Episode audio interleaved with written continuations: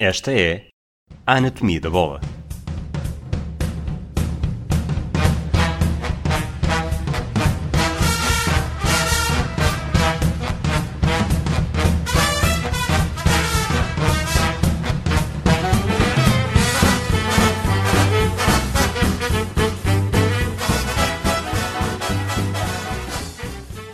Olá, Rui Malheiro. Viva Rui! Esta semana é um bocadinho diferente de todas as outras, né? Seleção, uma altura que os jogos já não contava para grande coisa, pré-taça, poucas novidades.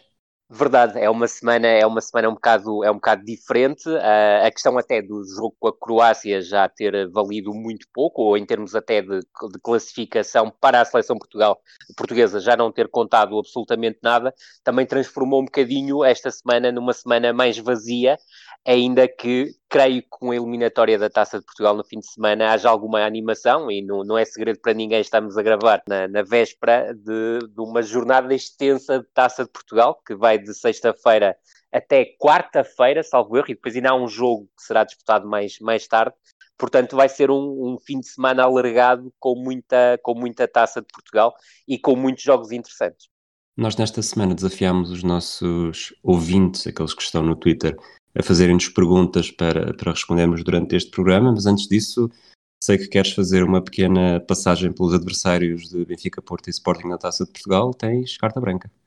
Vamos a isso. É, vai, vai ser curioso. É óbvio que Benfica, Futebol Clube do Porto, aliás, Futebol Clube do Porto será o primeiro a entrar em campo sábado à tarde, a Benfica sábado à noite e Sporting a segunda-feira à noite, independentemente de, de, de, poderem promover uma rotação profunda no, nos seus 11, nós nesta altura não sabemos ainda quais são os convocados de Benfica e de Futebol Clube do Porto, portanto, uh, temos ainda alguma dificuldade em antever aquilo que, que, se pode vir a passar. Mas acredito que haja uma, uma rotação muito grande, principalmente por parte do Benfica, talvez também do Futebol Clube do Porto, no Sporting, como não há jornada europeia a meio da próxima semana, acredito que não seja uma rotação tão profunda, mas também acredito que Rubén Amorim possa fazer uma outra alteração naquilo que tem sido o 11 habitual. Agora, aquilo que me parece é que são amplamente favoritos, encontram clubes de um terceiro escalão que estão em situações diferentes. O Paredes está muito bem classificado na sua, na sua série, a fazer até um campeonato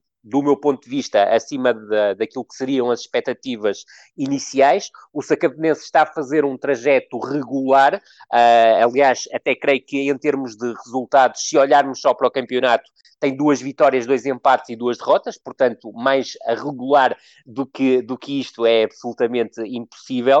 Uh, e, e, depois temos a, a, a questão do, do, do Fabril do Barreiro, que é a antiga CUF e a, e a, e a antiga Quimigal, que é uma equipa que está a passar por mais dificuldades na, na sua série, ainda não ganhou nenhum jogo em termos de, de campeonato e pode acontecer, para quem no, dos, nossos, dos nossos amigos que nos costumam acompanhar não sabe, haverá no, no final desta temporada uma reformulação do, do quadro competitivo uh, com uma criação de uma terceira liga o que pode implicar que, por exemplo, uma equipa como o Fabril, que neste momento está nos lugares de descida uh, da, sua, da sua série, caia dois escalões, ou seja, caia do terceiro escalão para o quinto escalão, porque haverá uma terceira liga, depois o Campeonato de Portugal e as divisões distritais, quando agora não há a tal terceira liga, há sim o Campeonato de Portugal como terceiro escalão.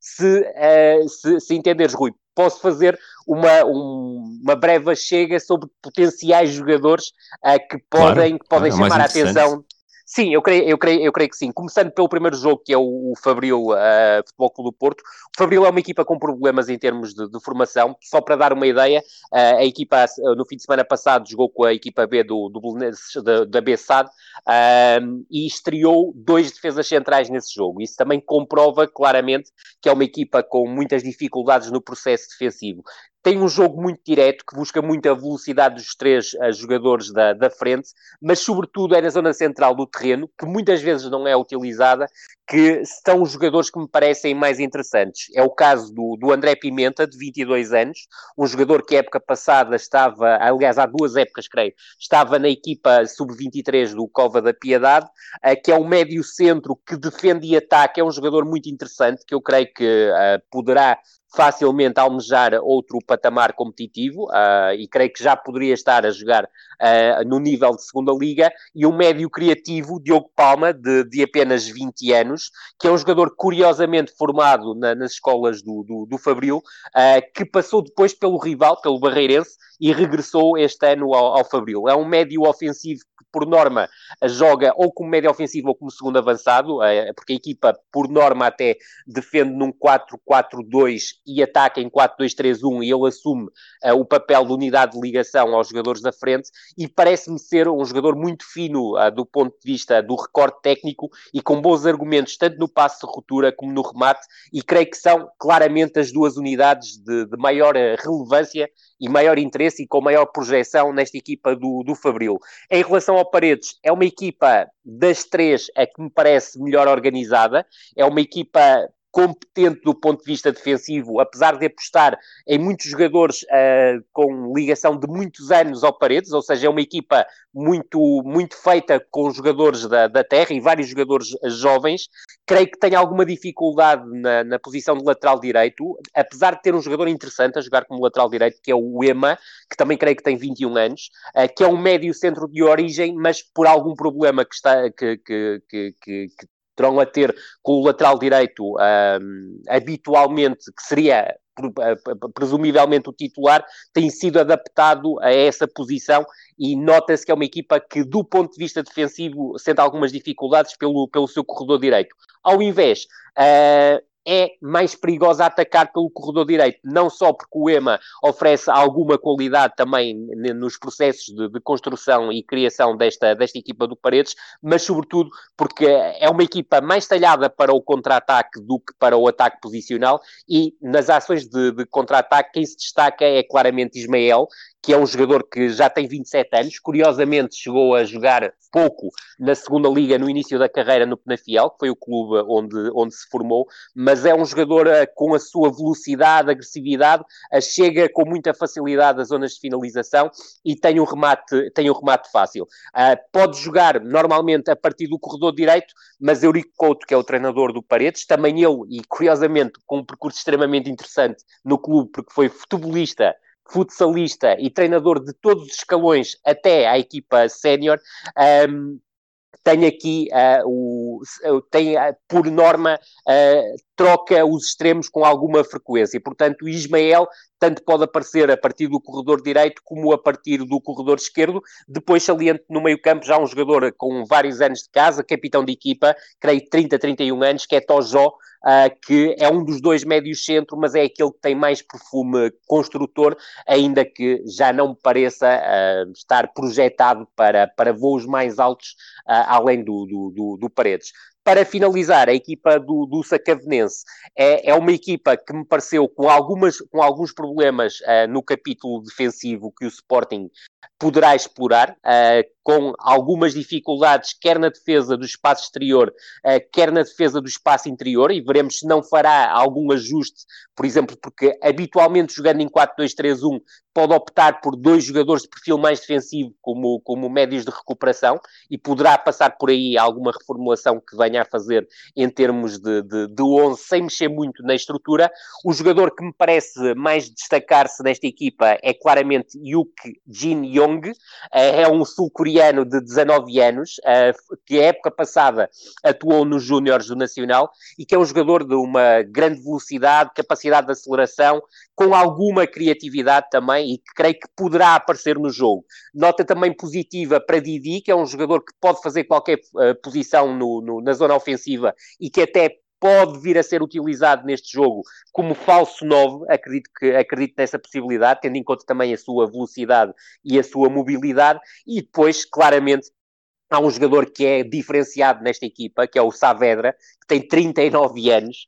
É um jogador, para quem não conhece, que fez um grande trajeto no futebol português, principalmente na, na segunda liga.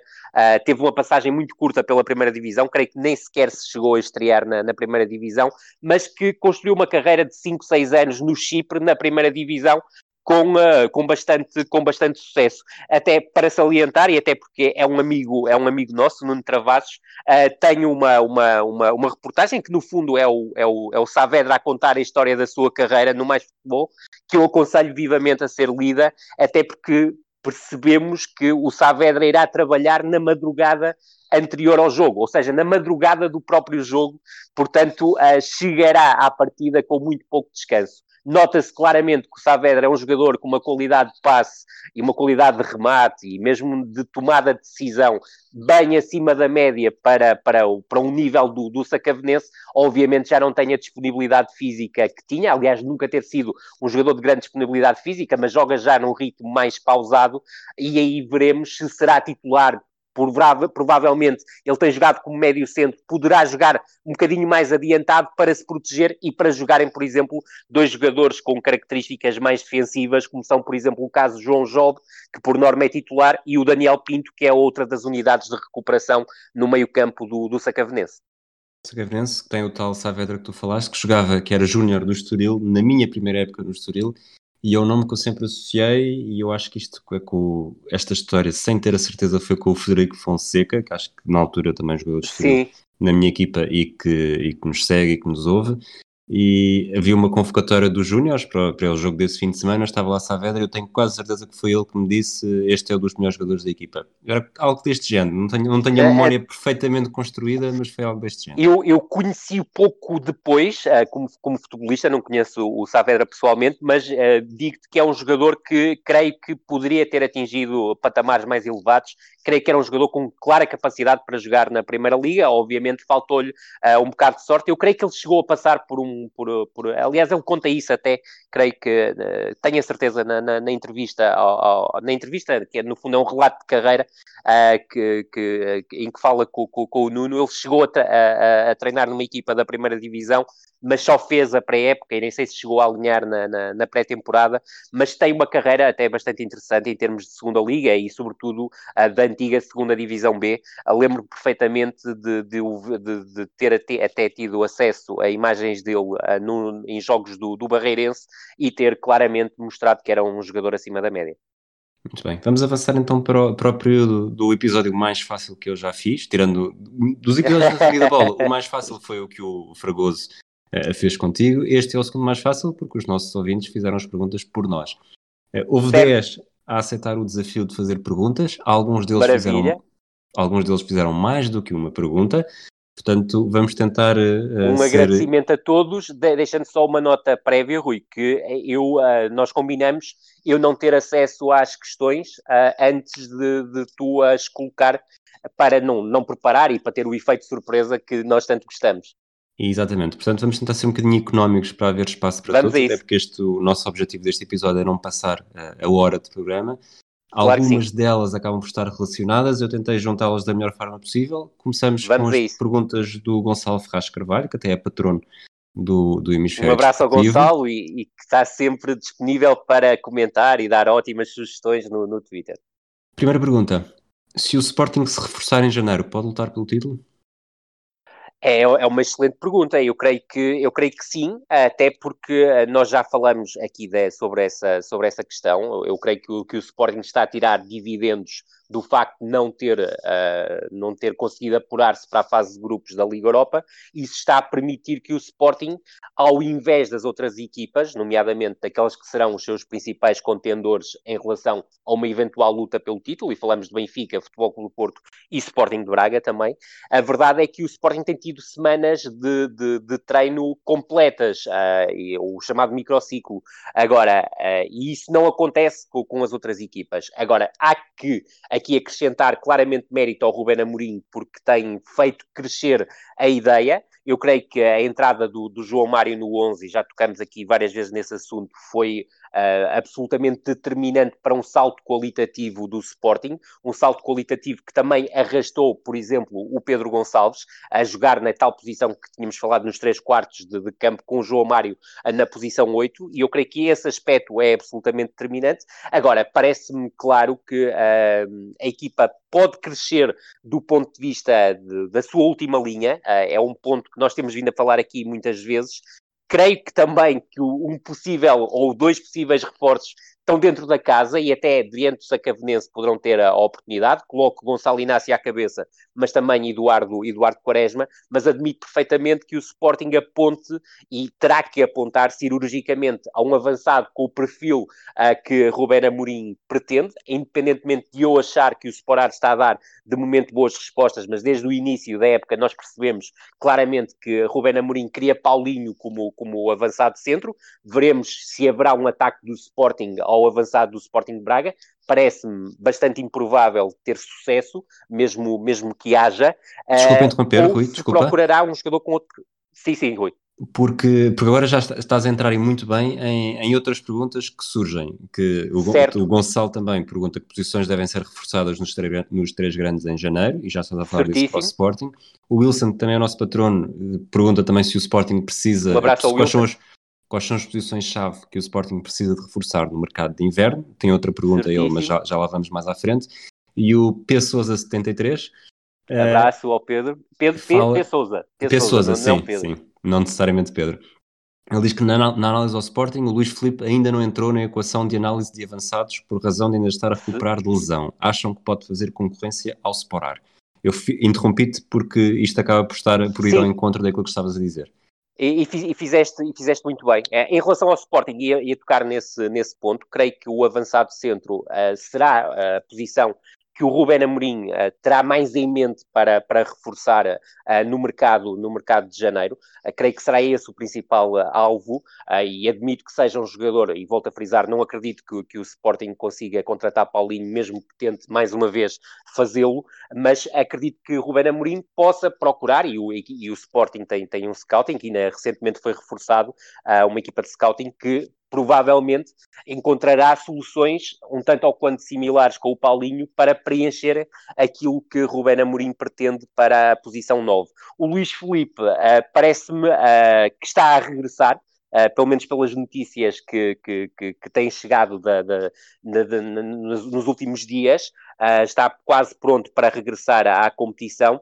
Uh, nós não temos grande uh, referência daquilo que Rubén Amorim pensa do, do, jogador. Se olharmos para aquilo que têm sido as opções habituais do Rubén Amorim uh, para, para a posição 9 ou de falso 9, eu creio que o Luís Felipe não preencherá os requisitos que, que Rubén Amorim pretenderá. E até admito que se o Sporting for ao mercado contratar mais um avançado centro, provavelmente o Luís Felipe fará parte dos jogadores a emprestar ou até a transferir a título definitivo, mas é meramente especulativo, não tenho nenhuma informação a esse respeito e nós também, pelo facto do Luís Felipe se ter lesionado uh, e coincidir com a entrada do Rubén Amorim, não temos qualquer ideia se o Rubén Amorim, por exemplo, uh, pensa no jogador uh, como opção para o plantel principal ou se fará parte daquela lista que até é demasiado longa de jogadores que o Sporting tenha a trabalhar à parte e sem competir, o que me parece até ser uma das situações mais complicadas,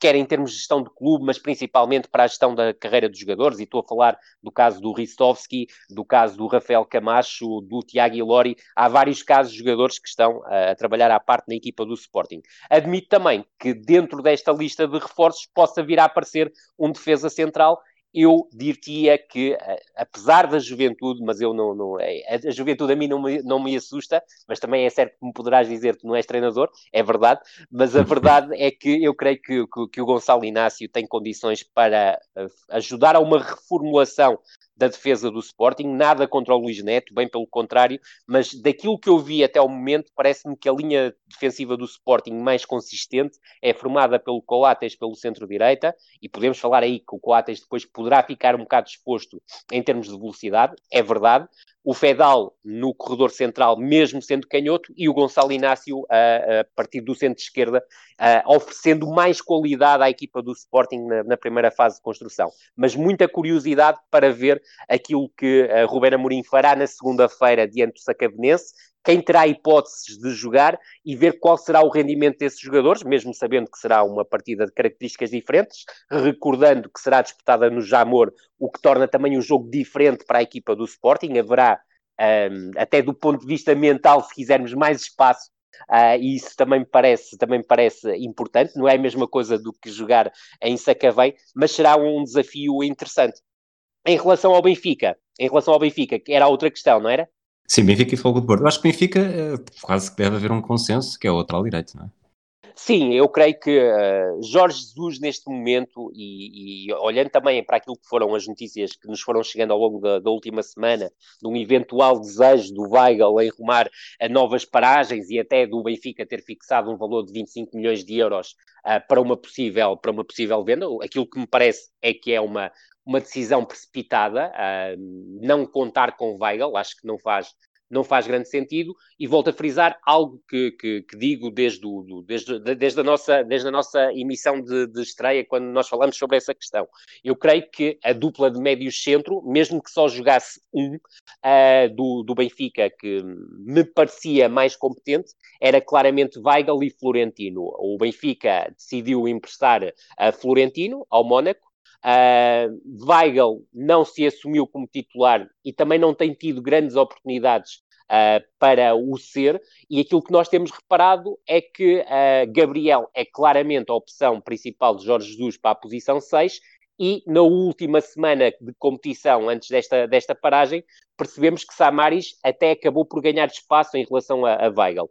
Parece-me claro que se Weigl sair, e mesmo que Weigl não, saia, Jorge Jesus vai querer um 6 e vai querer um 6 dentro do perfil de 6 que ele normalmente gosta de ter nas suas equipas, um jogador de, de, de elevada estatura, uh, que seja competente do ponto de vista defensivo, mas também do ponto de vista ofensivo. Mas a questão da estatura é extremamente importante para Jorge Jesus, isso já fomos percebendo ao longo dos anos. A questão do lateral direito parece-me também inequívoca, que o Benfica irá procurar um lateral, um lateral uh, direito uh, no, no, mercado de, de, de, janeiro, porque Gilberto, até ao momento, uh, tem sido uh, uma, uma decepção. Uh, no meu caso, não é particularmente surpreendente, ainda que esperasse mais do jogador do, do ponto de vista ofensivo, porque já me tinha cruzado uh, na minha última experiência em termos de clubes com, com o Gilberto, e, e, até não, não tenho problema nenhum em dizê-lo. Na altura fiz um relatório negativo sobre, sobre o jogador, mas até acho, daquilo que vi no Fluminense, que ele é melhor jogador do que aquilo que eu tinha visto há, há cinco anos. No entanto, no Benfica está-me a mostrar mais ou menos as mesmas deficiências que eu tinha visto há, há cinco anos, o que não me deixa de admirar, porque ele depois ainda teve um trabalho de dois anos com o Paulo Souza. Creio que o Diogo Gonçalves acusou claramente, um, dir-te-ia, que a adaptação ao lateral direito em jogo, uh, ou seja, tendo logo aquela responsabilidade de, de, de, não poder falhar, e eu creio que ele acusou-a muito do ponto de vista defensivo, e aquele jogo com, com o Rangers acabará sempre por ficar marcado no, no, no, no Diogo Gonçalves, porque acaba por estar ligado aos dois primeiros golos, portanto, perfeitamente, perfeitamente isso.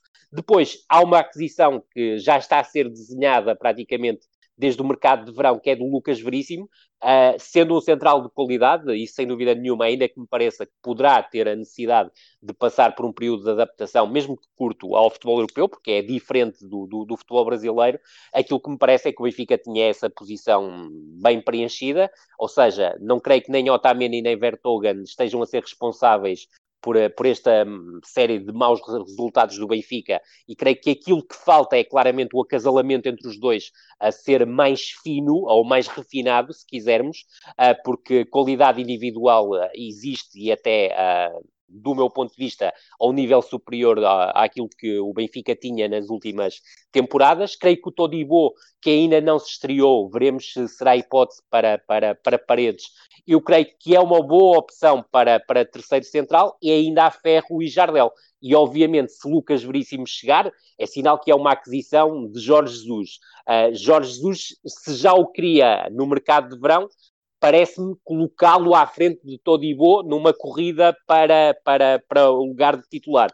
E agora resta perceber se Jorge Jesus também tem em mente uma mudança estrutural que me parece difícil, muito sinceramente, uh, no, no, Benfica, que é o recurso aos três, aos três defesas uh, centrais, Uh, até porque ele também já não utiliza em termos de carreira uh, essa estrutura já há bastante tempo, tendo sido, tendo sido ele um dos precursores em Portugal na década de 90 no, do, do, recurso a essa estrutura com três defesas, e depois volta a salientar e para rematar, eu creio que Jorge Jesus quer um 8 diferente de Tarapt. Uh, Tarapt é um jogador uh, de uma qualidade absolutamente notável, uma qualidade técnica absolutamente notável, mas não deixa de ser uma bomba relógio e ter um jogador com essas características na posição 8 tendo Pizzi, que no fundo é o multifunções como alternativa, eu creio que Jorge Jesus continua ainda muito fixado na ideia de querer trazer Gerson para o Benfica, e isso também me parece quase inequívoco. Foco do Porto? Futebol Clube do Porto, uh, eu creio que aqui, e não, não, não, é, não é novidade para, para ninguém, há um alvo de mercado que já está claramente definido, que é o Hulk.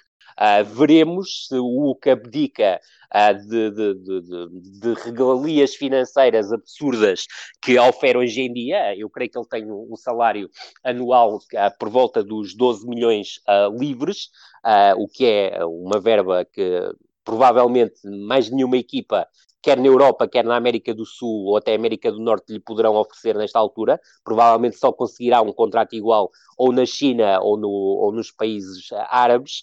Agora, veremos é que também, sabendo que o Hulk é pretendido uh, no Brasil, uh, principalmente pelo, pelo Palmeiras, uh, veremos qual será a opção de carreira de, de Hulk. Agora, olhando para aquilo que é a equipa do, do Futebol Clube do Porto, eu creio que as definições em termos de, de, de ataque ao mercado ainda passarão muito por aquilo que será o rendimento dos reforços neste espaço que ainda temos pela frente de novembro e de dezembro, que à partida para o Futebol Clube do Porto será, terá imensa competição. Eu creio que alguns jogadores que ainda não estão a ser aposta, e falo sobretudo o caso mais paradigmático é do Felipe Anderson, que do meu ponto de vista de qualidade técnica tinha todas as condições para se impor no futebol português e para ser protagonista, mas que não está a ser opção para o Sérgio Conceição. Veremos se será amanhã, eh, se será eh, no jogo de sábado diante do, do, do Fabril, um, mas a verdade é que mesmo o Grujic tem tido dificuldades para, para se impor na equipa, veremos se este conjunto de situações, a que ao longo do próximo mês e meio terão que ser testadas, com os jogos da Taça de Portugal, da Taça da Liga, com o campeonato e as competições europeias, vários destes jogadores vão ter que jogar mais e a resposta que eles darão acabará por ser determinante para o Futebol Clube do Porto definir algumas arestas que queira limar no plantel, para além desta questão do Hulk. E depois, como é óbvio, há a questão dos jogadores em final de contrato. Não sei até que ponto uh, uma possível venda em janeiro para evitar a saída a custo zero será procurada. Se olharmos para exemplos da temporada de temporadas anteriores, é certo que o Futebol Clube do Porto preferiu não vender os jogadores, ou transferir os jogadores, eu detesto a expressão vender, uh, uh, transferir os jogadores no mercado de, de janeiro, uh, do meu ponto de vista, olhando claramente para a vertente desportiva, preservando a vertente desportiva, ou seja, a luta pela conquista do título, em detrimento da parte, da, da, parte financeira, porque acaba por ter prejuízo, e a verdade é que, se olharmos para trás, temos o caso do Brahim e temos o caso do Herrera, dois exemplos de jogadores que acabaram por sair a, a custo zero a, no final da temporada, depois de não terem renovado, ou não terem aceitado renovar, é, parece-me ser o termo mais correto, ao longo do seu último ano, último ano e meio de contrato. Continuamos no Gonçalo. Última pergunta, e estas aqui são. Isto é mesmo só te vou deixar de dizer um nome, nem sequer te vou deixar justificar. Ele pergunta certo. qual é a equipa revelação e a desilusão até agora. Eu, desilusão para mim, apesar de tudo, quer dizer, está em último, portanto não há, não há grande apesar de tudo, é o Portimonense, que tinha, até acabou bastante bem a época anterior. A equipa revelação, não tenho necessariamente uma resposta óbvia, mas acho que o Nacional, sobretudo para ser uma equipa recém-promovida, está com 10 pontos em 7 jogos está Sim. ali na luta do, do segundo é, pelotão, parece-me que está e bem. Se quiseres, e se quiseres fazer uma, uma aliança entre aquilo que é qualidade de jogo e resultados, eu creio que uh, o Nacional se calhar preenche mais requisitos em termos de, de, de, equipa revelação. Mas a verdade é que este campeonato é difícil designar uma revelação, porque clubes que, por exemplo, como o Rio Ave, como, como o Famalicão, que nem está a fazer um início de campeonato tão, tão forte como fez na temporada anterior, já nunca seriam revelações uh, se as coisas estivessem a correr e não estão a correr tão bem em termos de qualidade de jogo quando comparado com a época passada. No entanto, devo destacar uh, só aqui um ponto, obviamente não é, não é, não é uma revelação e reforça a ideia do, do Nacional da Madeira.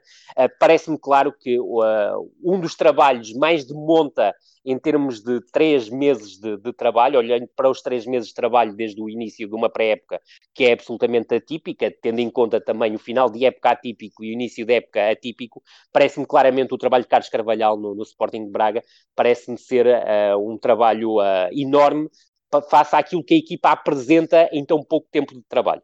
Muito bem.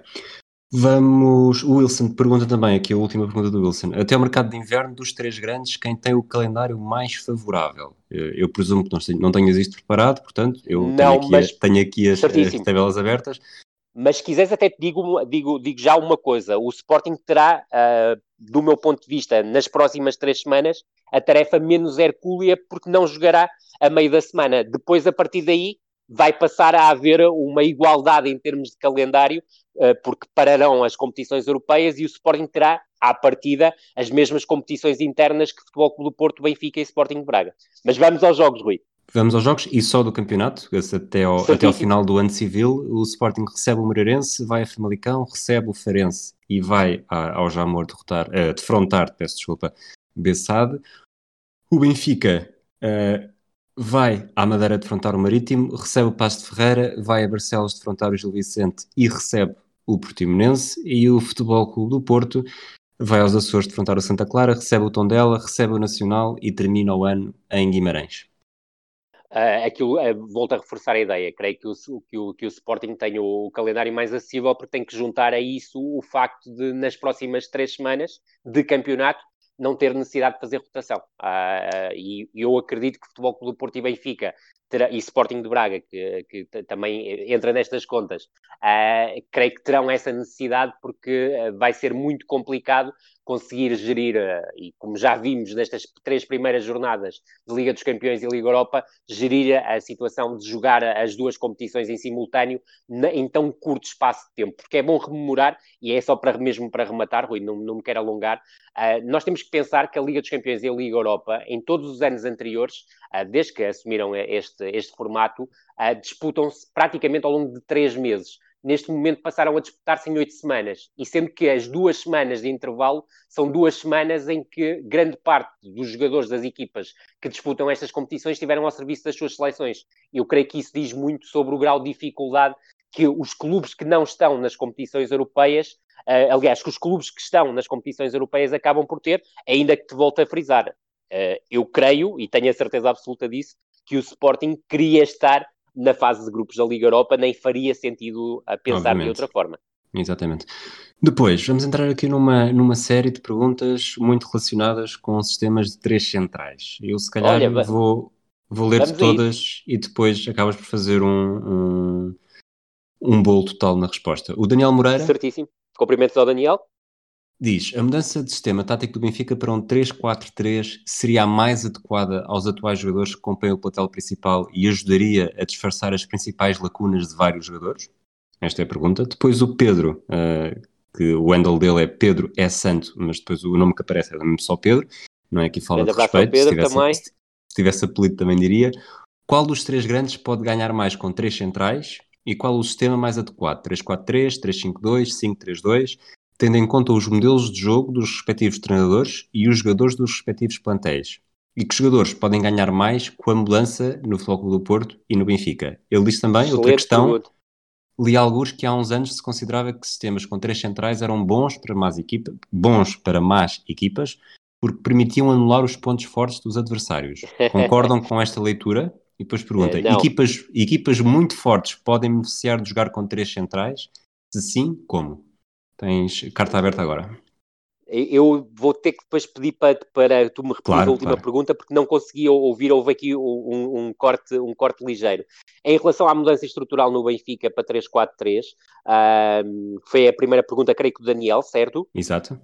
Uh, aquilo, aquilo que me parece, uh, Rui, uh, é que mesmo que o, que o, Jorge Jesus tenha no pensamento vir a utilizar uma estrutura com, com três defesas centrais, e eu volto a frisar, ele tocou nesse aspecto quando o André Almeida se lesionou, pouco depois do André Almeida se lesionar, quando lhe questionaram, já não me recordo quem, quem, quem é que o questionou sobre isso, mas foi numa conferência de imprensa, creio que até prévia a um jogo, em que ele disse que tinha em mente utilizar uma estrutura de três, com três defesas uh, esporadicamente, mas que contava, que contava com o André Almeida para desempenhar essa função. Se o Jorge Jesus pensava no André Almeida para desempenhar essa função, é porque tem um dos jogadores da, da, da sua equipa, e diria que obrigatoriamente um destro, em que, que, já imaginaria que poderia ser um lateral direito de perfil ofensivo. E eu creio que ele não estaria a pensar em que fosse o Gilberto. No entanto, eu olhando para a equipa do, do Benfica, olhando para os seus alas, eu tenho algumas dificuldades em perceber quem é que poderia fazer essa função de, de ala direito, uh, percebendo que é um jogador uh, que numa equipa grande, para além da disponibilidade física para fazer uh, todo o corredor, creio que terá que oferecer do ponto de vista técnico, a qualidade, quer de desequilíbrio, quer na condução, quer na construção, e sinceramente não vejo nenhum dos extremos do Benfica que podem jogar a partir do corredor direito a preencherem esse, esse espaço. Eu creio que para o Benfica jogar uh, com uma estrutura de três defesas centrais, e aí poderá ser o 3-4-3 ou 3-4-2-1, como, como preferimos, ou até o 3-4-1-2, uh, eh, com variantes, uh, como, como, variantes. Uh, o 3-5-2, no caso do, do, do, Benfica, já me parece uh, demasiado complicado, porque por norma o Benfica só joga com dois médios uh, e creio que teria um bocado de dificuldade em preencher a, a zona mais central uh, jogando, jogando com, com, com, esta, com esta estrutura, ou, ou, seja, com a estrutura com três médios. Parece-me já demasiada, demasiado, demasiados jogadores a partirem de uma posição inicial no, no, no corredor central. Eu creio que isto só será possível se o Benfica contratar um lateral direito de perfil marcadamente ofensivo, mas claramente com capacidades para, para criar desequilíbrios e para tomar melhores decisões, nomeadamente no capítulo do passe e do cruzamento, que é algo que falta, uh, principalmente ao Gilberto, naquilo que nós temos visto até, até agora. Portanto, admito que sim, se Jorge Jesus já pensou nessa, nessa hipótese, ele disse que sim, com André Almeida como terceiro central, é porque pensou em alguém no plantel que poderia preencher essa posição. Diogo Gonçalves, Rafa, uh, Pode ser por aqui um bocado a questão. Agora, ver Rafa a fazer todo o corredor e pensar também no preenchimento do espaço defensivo por parte do Rafa, mesmo numa estrutura com três, eh, com três defesas, eu creio que uh, isso implicaria trabalho para ser feito uh, em unidades de treino. Pode ter acontecido ao longo destes 15 dias, por exemplo. Era, foi, foi uma ótima altura para trabalhar, para, para fazer esse tipo de trabalho. Recordante que o Benfica teve um jogo de treino com a equipa B, uh, que perdeu uh, 0-2, em que Jorge Jesus testou essa estrutura com três defesas centrais e até mais a partir daí se começou a falar nessa, nessa, nessa questão. Mas volto a frisar, para ser uh, um, uma estrutura uh, capaz de criar desequilíbrios, eu creio que o Benfica precisa ter muito mais competência do, no corredor direito, sendo que no corredor esquerdo o Grimaldo sentir-se-ia absolutamente confortável nessa estrutura e depois na parte da frente o Benfica tem múltiplas soluções para fazer 2-1 ou 1-2 na, na, no, no, na frente, uh, porque uh, pode utilizar aí a Rafa, pode utilizar principalmente, porque eu creio que será o jogador que, que, que mais teria capacidade para desequilibrar nessa estrutura, que é o Luca Valschmidt, Darwin Nunes à partida como, como referência ofensiva, Everton Cebolinha também poderia jogar perfeitamente aí, uh, partindo da esquerda para o meio, um bocado na, na linha daquilo que, que, que, que vem a fazer, portanto há aqui várias soluções e até o Pizzi uh, pontualmente poderia pisar uh, esse espaço. O Pizzi, por exemplo, seria outra hipótese para o corredor direito, mas face àquilo que, àquilo que são as suas características, não me parece que, que faça sentido ser o ala direito numa estrutura com, com três defesas centrais. Muito bem. O Pedro pergunta que jogadores é que podem ganhar mais com mudança no Porto e no Benfica? O Benfica já acabaste de responder mais ou menos no futebol Sim, uh, no, no, fundo, no fundo dir-te-ia que uh, se tu olhares para o momento ofensivo do Benfica, uh, o Benfica joga quase sempre com uma estrutura a três atrás. Ou seja, o Benfica muitas vezes joga em 3-3-3-1, isto partindo, partindo uh, mais a equipa, se quisermos, olhando só no processo, no processo ofensivo. E esse 3-3-3-1 ou é feito numa segunda linha com os dois laterais abertos, ou com os dois interiores a, a juntarem-se ao médio mais centro, normalmente o número 8. E há esta variabilidade. Portanto, eu creio que os jogadores do Benfica não estranhariam minimamente, do ponto de vista ofensivo, aquilo que seria o recuperar, ou uh, no, caso, no caso de Jorge Jesus, quase debutar uma estrutura com três, defesa, com, com três defesas centrais, porque a grande diferença é que em vez de termos o médio defensivo a baixar para o espaço entre os defesas centrais, passávamos a ter mais um defesa central na equipa do Benfica a fazer a, a, linha de três, porque o comportamento ofensivo, eu creio que não é, não seria muito diferente daquilo que estamos habituados a ver no, na equipa do Benfica. Depois, em relação uh... ao Futebol Clube do Porto, Exato. o Futebol Clube do Porto já testou esta estrutura com três defesas centrais e creio que, uh, creio não, tenho a certeza absoluta, principalmente no jogo em casa com, com o Gil Vicente, eu creio que, que o Sérgio Conceição uh, achou claramente que faltava mais treino para que esta estrutura com três defesas pudesse, pudesse resultar. Eu creio que se o Sérgio Conceição optar por essa estrutura em termos futuros uh, e poderá aqui utilizar, por exemplo, em simultâneo Mbemba, Pepe uh, e o Malang Sarr, o que não aconteceu nesse jogo diante do, do, do, do, Gil Vicente, porque creio que, se não estou equivocado, podia também ir ali no instante consultar as, as minhas cábulas. O Zaidu é que foi o central pela esquerda. Eu creio que a equipa do Futebol Clube do Porto notou principalmente, e não tanto por responsabilidade da sua última linha, mas também muitas dificuldades no momento de transição defensiva, expondo-se muito até a situações de 3 contra 3 uh, contra a equipa do, do Gil Vicente.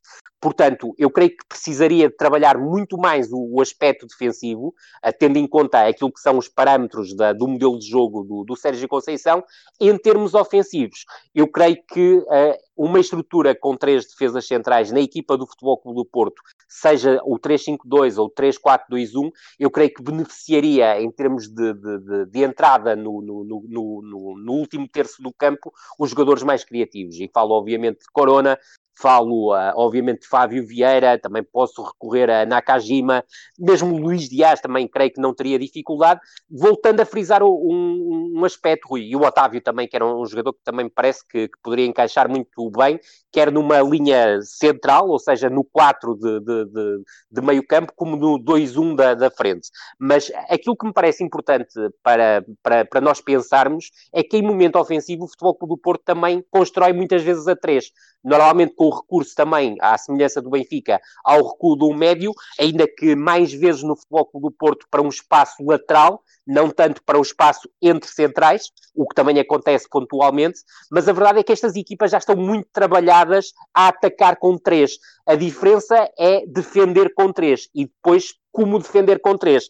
Se se transforma a linha de três numa linha de cinco, ou se se mantém a linha de três, ou se se ajusta com a, com a movimentação do lateral em momento defensivo, algo que o Sporting de Braga faz muito bem eh, com Carlos Carvalhal e o Rio Ave já fazia, que é em momento defensivo muitas vezes ajustares uma linha de quatro com um lateral a funcionar na última linha de quatro e o outro lateral a, fi a ficar na, na, na, segunda linha de meio campo, partindo do pressuposto que mesmo com três centrais, tu defendes em 4-4-2. A pergunta do Pedro, que não chegaste a perceber bem, que houve aquele pequeno corte, é se equipas muito fortes podem beneficiar de jogar com três centrais. Eu creio que sim, eu creio que sim. Eu gosto muito, eu gosto muito da, da, da estrutura com, com, com, três defesas. Uh, aliás, uh, no, nos, meu, nos, meus últimos trabalhos uh, no, no, futebol profissional, trabalhei muito a partir dessas, dessas estruturas e mesmo hoje reconheço que, que, são as minhas estruturas preferidas, nomeadamente o 3-4-2-1, mesmo com recurso a multiestrutura. Eu creio que sim, agora depende muito do, do, do, do perfil do, dos laterais, porque eu creio que tem que ter claramente um perfil ofensivo e tem que chegar com muita qualidade ao último terço, seja em termos de, de, de qualidade de passe, qualidade de cruzamento ou até qualidade de remate e surgirem em zona de finalização nomeadamente ao segundo poste, creio que é, que, é, que é um aspecto muito importante e creio que pode tirar muito partido de tu teres, uh, por exemplo, dois médios com capacidade de construção no 4 de meio campo, os dois médios centrais. Creio que isso pode tornar a equipa ainda mais agressiva do ponto de vista ofensivo e depois ter também aquela capacidade de ter dois jogadores entre linhas que te transmitam criatividade, permitam-te ligar com o avançado centro e também eles chegarem à zona de finalização. Eu creio que as estruturas com três defesas, que não sejam até, em alguns casos, não são obrigatoriamente três centrais, podem ser, por norma, mais ofensivas. Aquilo que temos visto no campeonato português é que muitas equipas jogam com as estruturas com três centrais, mas defendem a cinco. É certo que tu podes ser ofensivo uh, defendendo com uma última linha de cinco. Acredito que sim. Já vi equipas, até em Portugal, a serem, a serem agressivas do ponto de vista ofensivo, defendendo com, com cinco. Mas, por norma, aquilo que tenho visto, na, na, na, principalmente na Primeira Liga, mas também na Segunda Liga, porque é uma estrutura que está claramente na, na moda, é que tornam as equipas mais defensivas, isso sem dúvida alguma. Muito bem, vamos avançar. O Filipe Albuquerque tem aqui uma pergunta bastante Abraço simples. Simples no sentido de ser pequena. Eh, Porque é que o Everton Cebolinha não está a render tanto como rendia no Brasil? E eu lanço uh... um, acrescento que é uh, está, está integrado num, num, sistema onde há mais estrelas para desequilibrar e não está, a ser, não está a ser tanta figura como ele gostava de sentir. E como tinha acontecido também, por exemplo, no jogo contra o PAOK, em que ele foi o principal destaque, porque não havia tanto o próprio, o próprio 11 do JJ foi diferente. Muito bem, Rui. Acho que dás a resposta absolutamente perfeita a esta, a esta, a esta questão. Dir-te-ia, eh, juntando à tua ideia, a qual só, só, só posso uh, reforçar, que o, o, jogo do Everton ainda é muito individual. E eu creio que, tal como estavas a dizer há pouco, uh, quanto mais a equipa carbura coletivamente, mais tendo o Everton a apagar-se. E eu creio que um, o Everton tem que perceber mais o coletivo, não só no jogo com bola, mas também sem bola, e aí ele tem tido uh, várias deficiências, independentemente de admitir que, tal como Jorge Jesus tem dito, que tem trabalhado mais o aspecto defensivo e até tem feito treinos como, como, como lateral.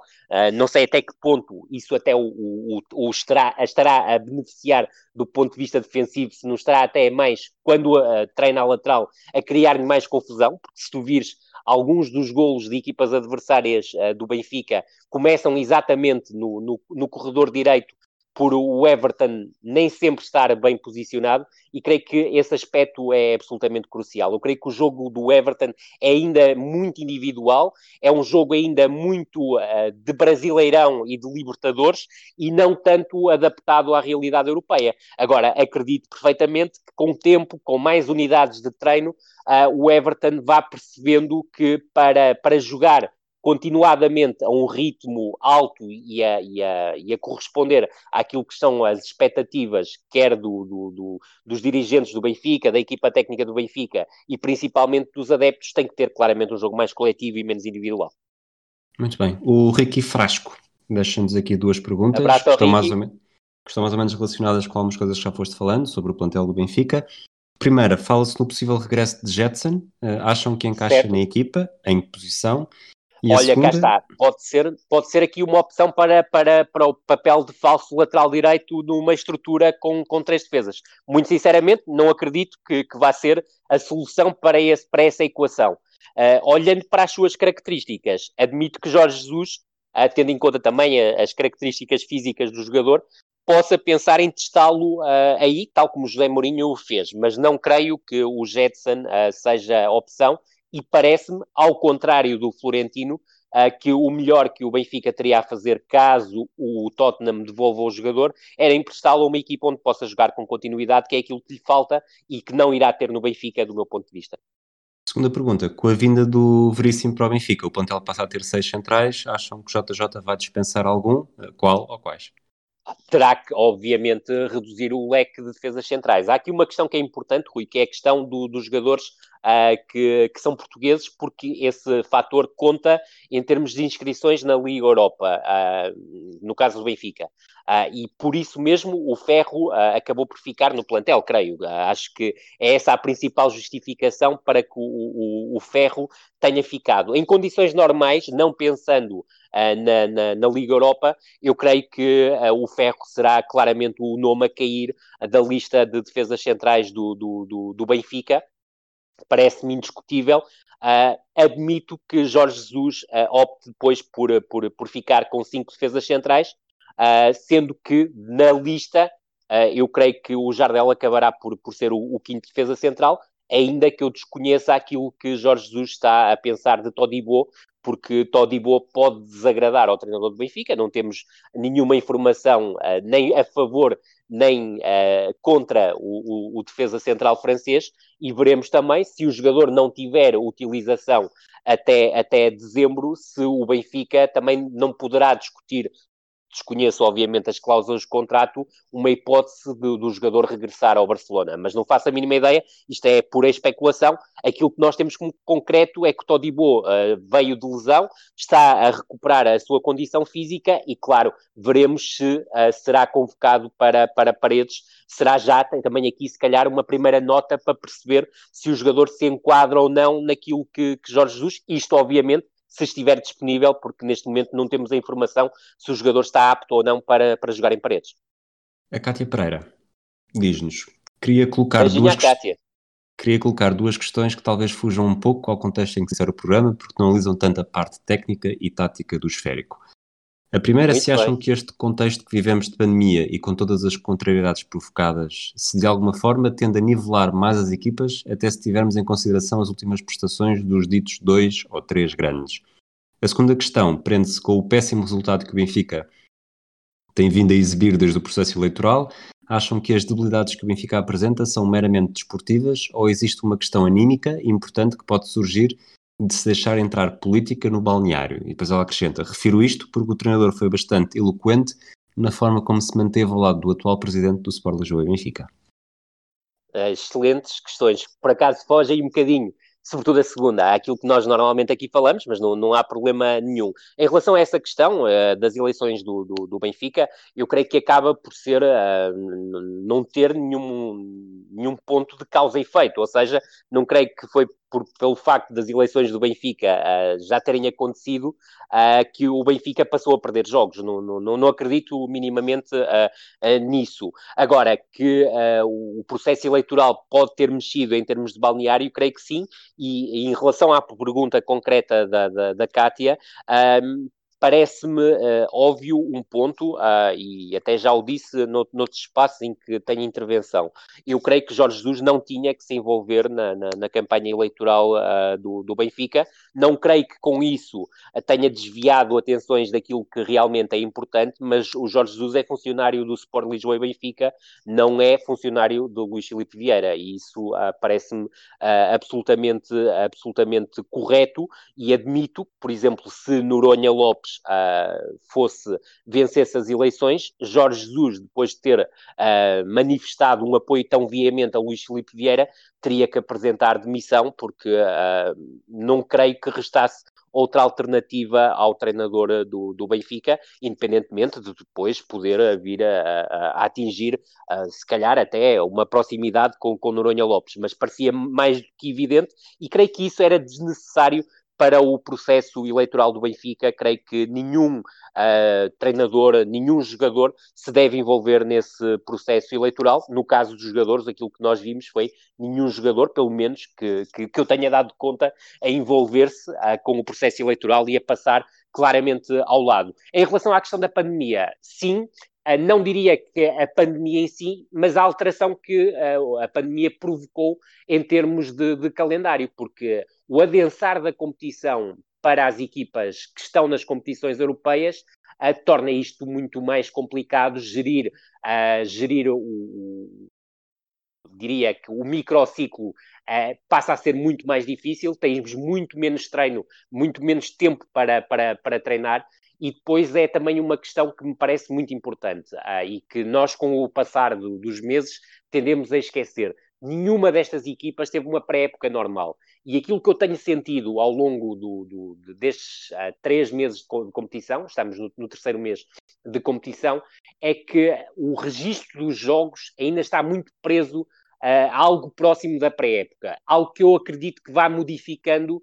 a partir de agora, porque uh, deixa de haver paragens para seleções e vamos ter uh, muita competição, mesmo que o campeonato depois em dezembro tenha uma pausa longa, mas haverá Taça de Portugal e Taça da Liga. Muito bem, vamos avançar para a parte mais interativa do programa, com a pergunta Certíssimo. do o desafio do Alexandre Calado. Grande Alex. Considerando os últimos que 30 é um dos meus melhores amigos, já agora, e, e, e, nosso, e nosso, fiel, nosso fiel ouvinte, uh, desde, o, desde o podcast zero. Exatamente. Considerando os últimos 30 anos da seleção portuguesa, é qual, é o, qual é o melhor de 22 que levavam ao Mundial? Qual o 11 titular e qual o treinador? Sistema 4-3-3, organizem o triângulo de meio campo como quiserem e o 9 pode ser ponta de lança ou um falso 9. Abraço, diz ele. Certíssimo. O que eu te vou desafiar abraço, é. Vamos fazer uma espécie de draft. Uh, podes certo. começar tu ou posso começar eu, é indiferente, porque depois vai ser. Se tu começas primeiro no guarda-redes, eu começo primeiro no defesa direito, portanto também não, não, não vai haver grande vantagem. E depois juntamos os 22 e eventualmente depois chegamos a um consenso para qual é que será o 11. É um desafio interessantíssimo, vamos a isso. Queres começar tu na baliza ou começo eu? Uh, diz-me só, diz-me só, Rui, é 4-3-3 e os últimos? Os últimos 30 anos, desde 1990 desde 1990, porque esse, esse, ponto acaba por ser importante para, para, eu, fazer, para eu fazer escolhas. Uh, portanto, e tu queres que eu comece pelo, pelo guarda-redes, certo? Vamos, vamos fazer da posição da 1 à 11, não é? Aqueles nomes, os, nomes, os números antigos, e tu é que sabes se queres começar com o guarda-redes ou se começo eu. Eu vou, vou facilitar para, para, para, ser mais fácil, para não, nos perdermos. Portanto, eu, eu vou escolher Vitor Bahia. É desde 1990, certíssimo. Exato. Eu acho que uh, temos há duas opções para um segundo guarda-redes, um que está ligado certo. a momentos mais importantes da seleção, o Ricardo, eh, mas eu acho que o Rui Patrício é a melhor guarda-redes, portanto vou para o Rui Patrício. Certíssimo. Portanto, são, 20, são 23 jogadores, não é? 22, 22. 22, portanto tiramos aqui o terceiro guarda-redes, não é? Exatamente. Depois, Certíssimo. defesa direito. Eu aqui vou para o defesa direito que me lembro de, no seu auge pela seleção, ter sido o mais desequilibrador, eh, certo, Miguel. Miguel. Uh, seria também, uh, olhando para os últimos 30 anos, e este exercício é completamente sem cábulas, também teria sido a, minha, a minha escolha. Eu tenho agora que pensar um bocadinho em relação, porque são várias, várias escolhas e eu posso me esquecer aqui de, de, de, de alguém. Uh, eu dir-te-ia que vou escolher, vou escolher um, um, lateral que me parece ser talvez, apesar de eu gostar muito dos laterais atuais do, do, do, futebol português, o João Cancelo, o Nelson Semedo e o Ricardo, principalmente estes três, um, eu, eu acho que vou escolher o Bozingua. Ok, boa escolha também. Diz-me uma coisa, se calhar fazemos já o, já o 11, entre Bahia e Rui Patrício, quem é que te parece? Uh, Vitor Bahia. Bozingua e Miguel? Uh, Miguel. Ok. É a tua vez? Queres ir para a lateral esquerda ou para os centrais? Vou para os centrais porque assim é mais fácil porque temos que escolher quatro, não é? Sim. Certíssimo. Uh, portanto, nos últimos, nos últimos uh, sem dúvida nenhuma, Ricardo Carvalho, para mim é o melhor defesa central português de sempre. Ok, então eu vou escolher Fernando Couto e não escolhemos já os dois titulares porque uh, pode não ser necessariamente o. Do meu, a... do meu ponto de vista, podemos fechar aqui. Exato, com estes dois, não é? Pois. Com então quem é, que, quem é que são os centrais suplentes? Uh, é, é, difícil, muito difícil uh, escolher. Uh, sinceramente, tenho, tenho, muita, tenho muita dificuldade aqui. eu vou escolher, apesar de não, não ser, se calhar, a escolha, a escolha mais óbvia, mas eu vou escolher o Pep. vou escolher o Pep. mais, mais óbvia para mim, porque eu, eu aqui vou ser sincero, se for por gosto pessoal, se calhar escolhi o Jorge Andrade. Tiraste as palavras da boca. Uh, eu acho é? que o Jorge Andrade, na mesma, à mesma, na mesma dimensão do Miguel, em que no seu ponto áureo era, foi também um central absolutamente fenomenal, uh, o Pep, uh, acho que no, pela carreira coloco acima do Jorge Costa, que é capaz de ser aqui certo. o quinto central que fica, que fica de fora. Mas, mas são estes quatro. Eu tinha, já está, lá está. Eu já sei Pronto. este desafio há mais tempo do que tu e estes Certíssimo. eram os quatro centrais que tinha pensado. Pronto, por mim, uh, fechamos. Agora é a tua vez, não é? Lateral é esquerdo. É a minha vez e lateral esquerdo. Eu vou para. Vou. Nuno Valente está ligado aos melhores momentos, mas Sim. eu penso nessa seleção com o Fábio Coentrão e acho que seria melhor. Seria também a minha, a minha primeira escolha o Fábio. Uh, também não, não teria grandes dúvidas. Se quiser, já podemos pôr como, como titular. Uh, creio que o Nuno Valente era uma opção interessante em termos de, de, de, de seleção nacional também, mas eu vou uh, escolher o Rafael Guerreiro. Muito bem, o primeiro, o primeiro não, o, na, na, verdade o Pep também é contemporâneo sim, e, ainda, é e contemporâneo. Ainda, ainda no ativo, sim. Número 6. E o Rui Patrício, o Rui Patrício também é contemporâneo. Ah, sim, desculpa, tens razão. Número 6 é a tua vez. Quer dizer, meio campo, se quiseres ir pela posição 6. Sim, uh... quantos médios é que podemos escolher, Rui? Uh, médios centro? Ele, ele disse 4-3-3 e podes organ podemos organizar o triângulo da forma que quisermos. Eu, Certíssimo. na minha cabeça, vou fazer mesmo um 6, um 8 e um 10. Certíssimo. Eu, eu vou escolher Paulo Souza. É, para mim é absolutamente indiscutível.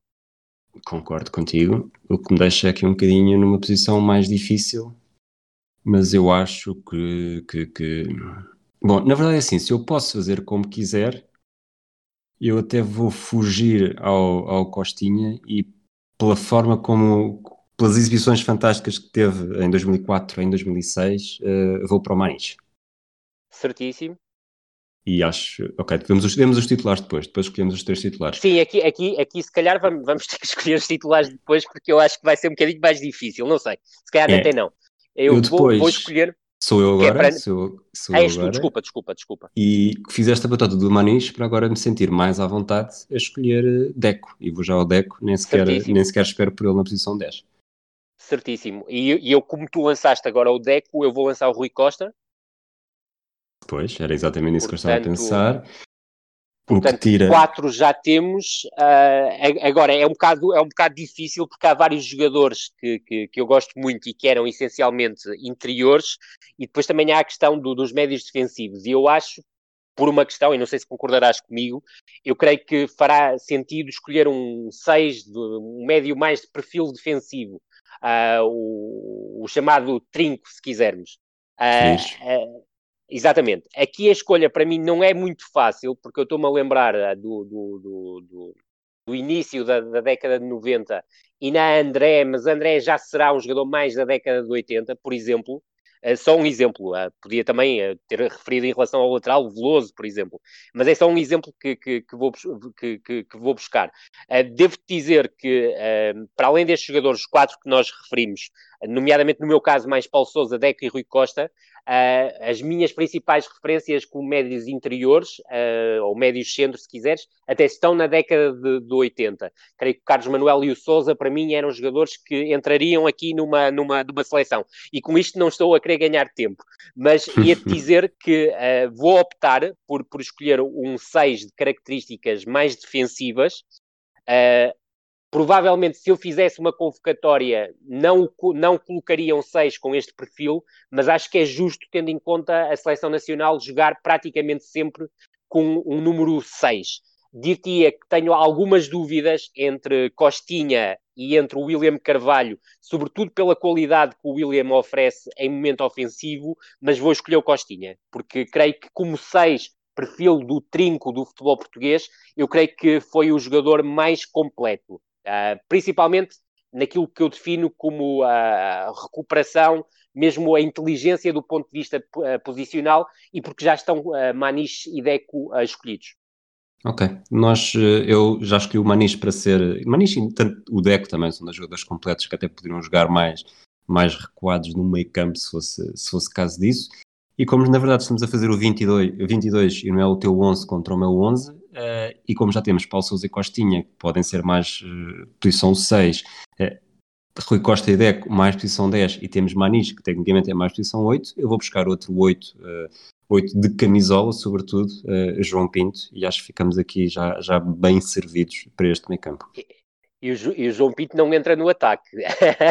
Não, não, para o ataque também tenho nomes muito específicos para cada uma dessas posições. Certíssimo. Eu, eu diria que muito, muito provavelmente acabaria por colocar o, o João Pinto no, no, ataque e por isso uh, nem o coloquei uh, antes do, do, Costinha, porque por norma colocaria o João Pinto sempre à, à frente do, do, Costinha em qualquer seleção, apesar de gostar imenso do, do Costinha. Em relação aos titulares, Titulares, escolheste três destes seis. Quem é que. Eu, uh, assim, eu... provavelmente Paulo Souza. Certíssimo. E, e, a partir daqui, sinceramente, fico, fico de mãos atadas, porque uh, João Pinto é e Rui Costa têm, têm um, um cartel enorme, mas o Deco, o Deco no seu tempo áureo, era magnífico, não é?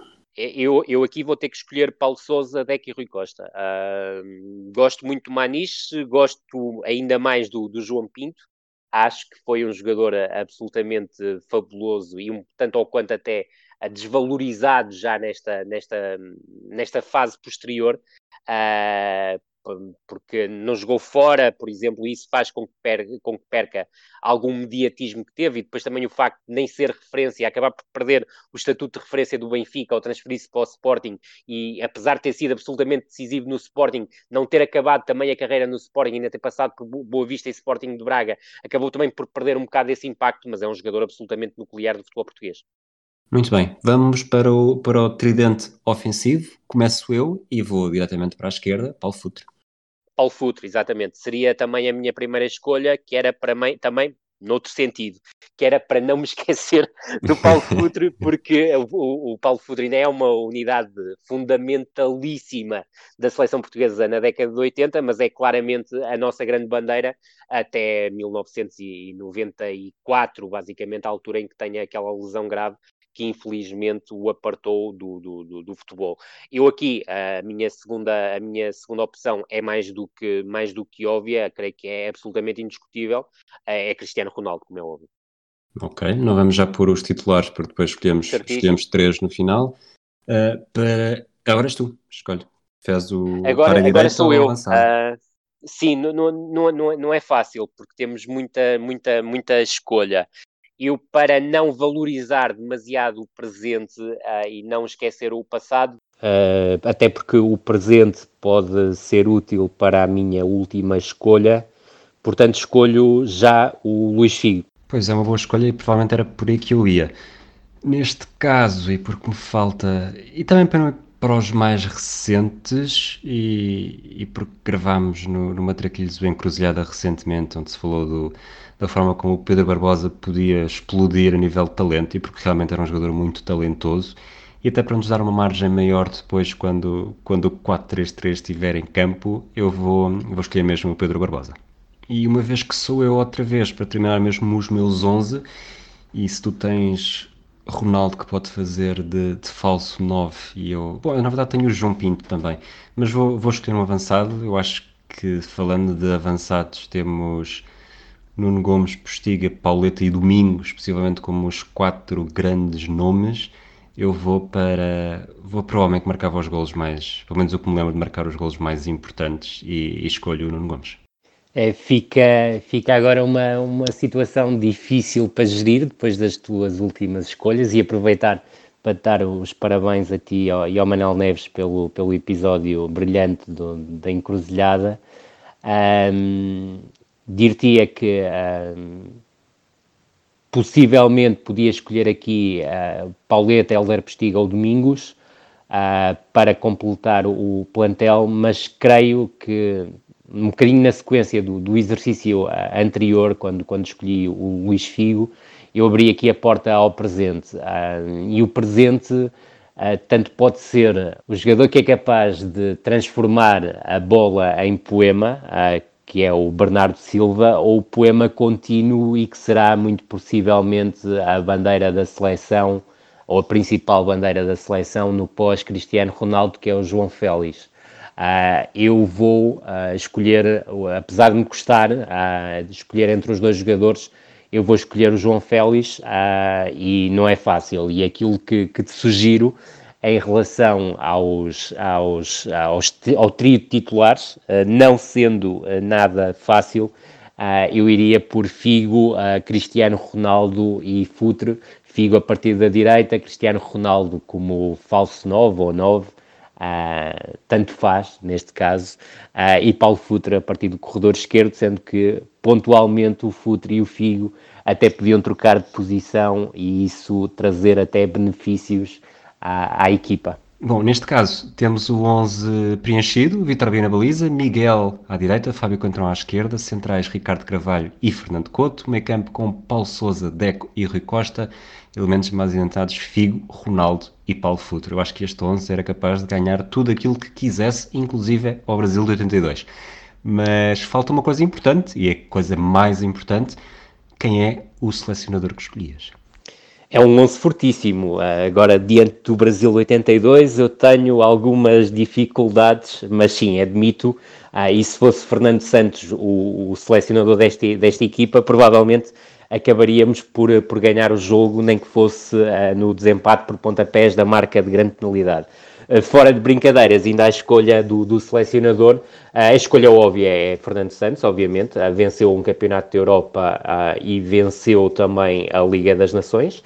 Creio que são dois marcos que daqui a 100 anos ou 200 anos continuarão a ser recordados, que em termos de qualidade de jogo, um, que iria muito mais para um, Humberto Coelho, mas sobretudo uh, também por ser um treinador marcante em termos de, de, uma continuidade da seleção portuguesa, do início de uma continuidade da seleção portuguesa em, em fases finais do, do, Campeonato da Europa e do Campeonato do Mundo, esteve no primeiro Campeonato da Europa, uh, 96, depois nós falhamos o Mundial de 98 e qualifica-nos para o Mundial de 2002, independentemente das coisas terem corrido muito mal e até a carreira como treinador ter, ter, ter acabado aí. Uh, a minha escolha, uh, até pela personalidade em si, por tudo o que a envolve e envolvia, uh, eu diria que pode surpreender muita gente, mas a minha escolha seria António Oliveira. É uma escolha que me, que me surpreende e, quando começaste a falar, até me lembrei dos primeiros anos dos anos 90 e pensei que pudesse ser uh, Carlos Queiroz, embora depois a segunda passagem tenha sido tão, tão aquém que, que não o recordamos com, de boa forma. Mas agora que já temos uma seleção para conquistar o mundo, vamos ver se este podcast também consegue conquistar a Espanha. E é a última pergunta que temos para ti, do, que os nossos ouvintes têm para nós e que vais ser tu a responder. Esta pergunta é do, do Spanenka, podcast do Spanenka. Eh, o que faz a Real Sociedade dotada de um futebol tão competente, pomposo e capaz de lutar pela La Liga? É o projeto a longo prazo? É o treinador e a estrutura? É o grande sistema de scouting? Um abraço. Uh, uh, Compreende-se, mas também dir-te-ia que se alguém uh, falou em cinco violinos em 2002 foi António Oliveira e se nós nos recordarmos eh, quando eh, se, eh, foi apresentado como selecionador nacional, novo selecionador nacional, em 1994, creio, final de 1994, início de 1995, introduziu algo novo no léxico dos selecionadores nacionais, que foi dizer que, que, queria, que queria não, que iria ser campeão da Europa. A verdade é que alguém, anos mais tarde, voltou a dizê-lo e a consegui-lo, não foi o caso de António Oliveira. Mas todo esse lado eu acho que é um lado absolutamente eh, fantástico e creio que uma estrela a gerir eh, um, um plantel de estrelas uh, pode correr muito, muito bem. Uh, e creio que em termos de qualidade de jogo, principalmente o período de, de, de 1996, foi extraordinariamente estimulante e mesmo a, a, qualificação para o Mundial de 2002 também foi uh, muito, muito interessante em termos de qualidade de jogo da, da seleção nacional.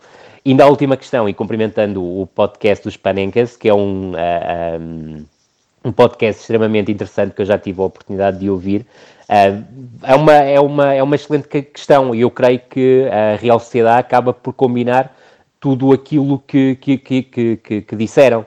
Um, dir-te-ia que, para além de fazer um scouting muito interessante, de ir buscar jogadores menos óbvios que acabam por se enquadrar na ideia de jogo do, do, do treinador, eu sou-te muito sincero, não, não conheço ao detalhe como é feita essa prospecção, se há uma ligação do treinador também na, às escolhas. Uh, confesso que, que, que, não conheço o caso em, em específico, mas a verdade é que aquilo que se vê é uma ótima prospecção é sobretudo também, uh, dentro da ótima, da ótima prospecção, conseguir contratar e até a preços, diria, interessantes, e mesmo quando conseguiram uh, empréstimos, também foram empréstimos muito, muito sagazes e muito cirúrgicos. Lembro-me, por exemplo, na, na, na, época passada, a questão do Odegaard, uh, que foi absolutamente nuclear, e depois é esta capacidade que, que o Emmanuel tem uh, de, uh, para além de promover um futebol atrativo, de jogar com bola no meio campo ofensivo, privilegiar o corredor central, mas tendo soluções no, no jogo exterior, e depois também apostar em jogadores que, que tenham tal qualidade, mesmo sendo jogadores da, da, da Real, e eu creio que o, o caso do Oyarzabal é absolutamente uh, decisivo, é um jogador uh, nuclear nesta equipa da, da, da, Real Sociedade. Eu creio que é a vitória de, de um treinador com uma proposta de jogo uh, que entusiasma, uma, uma proposta de jogo claramente e marcadamente ofensiva, que passa pela, pela, pela posse, mas uma posse objetiva.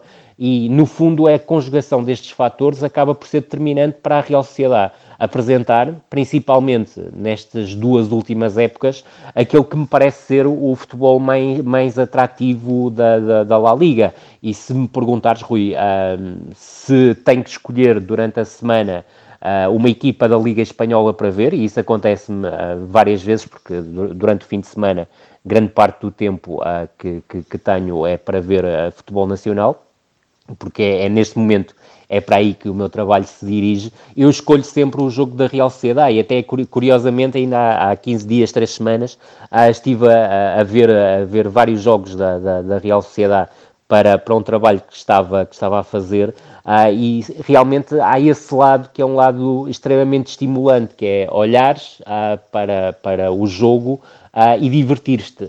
e creio que, sobretudo, no Campeonato Espanhol, sinto falta de mais equipas que uh, tenham o ideário da, da, Real Sociedade. E claro que isto só funciona indo ao encontro do, do último ponto que, que, os nossos amigos uh, referenciaram, uh, tendo uma organização forte. É isso que permite a um clube como a Real Sociedade a ter estes, este, esta qualidade de jogo acompanhada por resultados. Se acredito que a Real Sociedade vá ser campeã, tenho obviamente sérias dúvidas. Agora parece-me que há um título que dificilmente fugirá à Real Sociedade esta temporada, como uh, não fugiu a temporada passada, que é ser campeã do futebol bonito. E eu creio que esse título é extremamente estimulante, pelo menos para mim, uh, e creio que também para quem fez a pergunta, porque obviamente se, se não o achasse, não a teria feito. E pronto, chegamos assim ao fim do nosso primeiro episódio oficial de perguntas e respostas uh, com os ouvintes. Foi um episódio um bocadinho mais atribulado, não sei se possivelmente as pessoas mais atentas perceberam que ali a partir da tua escolha do Luís Figo o som está ligeiramente diferente, mas nós não... Isto é um bocadinho como o atletismo, a prova 110 metros de obstáculos, os obstáculos aparecem, nós encontramos uma forma de os ultrapassar e mesmo que o som tenha ficado um bocadinho pior, foi a solução que arranjámos para garantir que o episódio era mesmo gravado e chegava assim possível uh, aos ouvidos de todos aqueles que, que gostam do, do Anatomia da Bola. Rui, um abraço, um abraço também a todos e até à próxima. Grande abraço a todos e uh, acabamos por ter um final, um final feliz. Uh, e a verdade é que é, há que dizer, sobretudo nesta altura, cuidem-se e cuidem-se mesmo uh, com mais do que todas as cautelas possíveis. Esta é a Anatomia da Bola.